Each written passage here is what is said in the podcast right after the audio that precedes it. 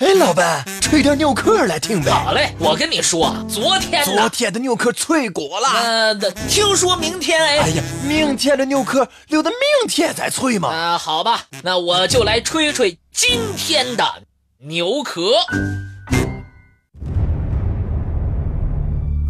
漫漫历史，如同一条长河，它把人类托举到了文明的巅峰。但是，很多文明正在慢慢消失。吹牛壳特别策划：正在消失的古文明。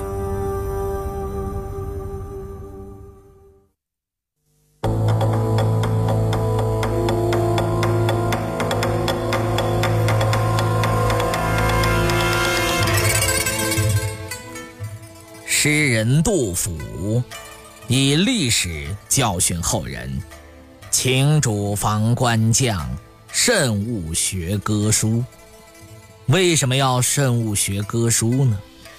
这其中涉及一次关系唐王朝生死存亡的潼关战役。唐天宝十五年，也就是公元七百五十六年。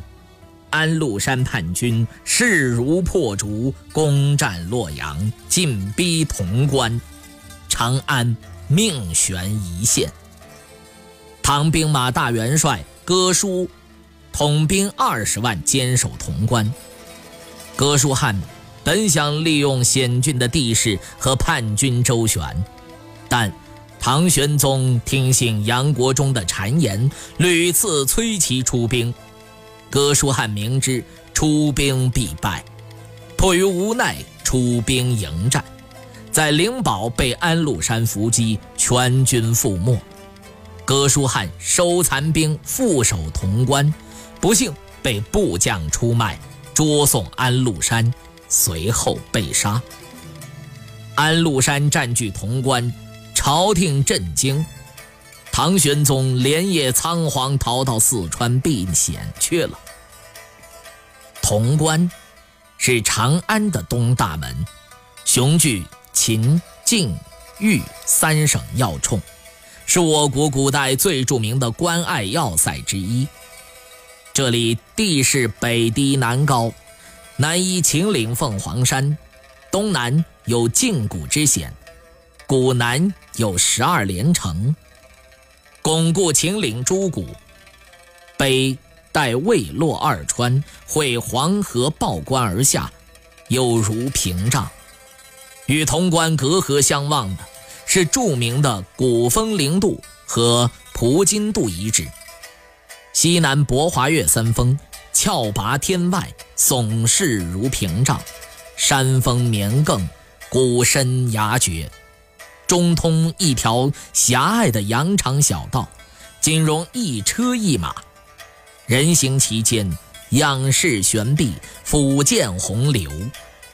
杜甫游历潼关后，留下了“丈人事要处，摘霞容单车，艰难奋长戟，万古用一夫”这样不朽的诗篇。潼关关名的来历众说不一。据《水经注》的记载，关因为河在关内，南流同稽关山而得名。而《元和郡县图志·潼关条》记载，关西一里有潼水，因以关民。东汉后期，中原王朝为了戒备西方。废掉无用的函谷关，西迁至华阴县，另设关隘，名曰潼关。潼关一名最早见于《后汉书》的曹操破马超于潼关。当时潼关的官址是在现在的关上南门外。《三国演义》当中记述了曹操与欲报复仇的马超鏖战潼关的情况。汉献帝建安十六年，曹操率大军与马超夹关而战。当大军从潼关北回渡时，曹操亲自留在南岸断后，是马超率步骑万余人杀来，箭簇如雨，曹操形势甚危，幸由大将许褚力救上船，逆流而过，操机不免。现今，关内东大街鱼渡口还存有一株高约十多米的古槐，树身粗大，树尾枝干苍老。据说，是当年曹操割须弃袍而被马超误刺中的那株汉代古槐。唐代定都长安，设六上关，潼关就是其中之一。位于关中通往关东的咽喉要道上，潼关的重要性大概相当于秦汉时期的函谷关。唐代吕雉结阵，潼关是国防之根本，国家之命脉所在。到武则天时，东夷北关，临河为路。明宋以来，不断对关城进行了修葺加固。现今遗址当中所见的体积较大的城砖，那都是明代制造。从唐至明清，为了潼关的防守和安全，沿进沟的两岸修筑了多座烽火台，监视进沟，拱卫潼关。作为潼关附属防御设施。由于这十二座烽火台和潼关城基本相连，所以也被称为十二连城，使得防御体系更加严密。如今，陇海铁路、同蒲铁路略过遗址，潼关天险已不再像过去那样被视为畏途了。一九五九年修三门峡水库时，潼关县城。至今县城所在地，原官址在现在潼关港口镇，城门及部分城埂被拆毁，仅留残破土埂。人们仍然能从现存遗迹当中看到这一古代著名关隘的风貌。潼关古城东南西三面都依山而建，潼河穿城而过。形成半城山色半城河的奇景。登临关城，现在仍可以欣赏渭河平原和苍茫辽阔的黄土高原。潼关关城平面略呈东西向的长方形，长约二点五公里，宽约一点五公里。城墙有两种方法修成，一种是夯筑。现存高度三到六米，土城更外面包砖，但已经为农民百姓取走，基本见不到了。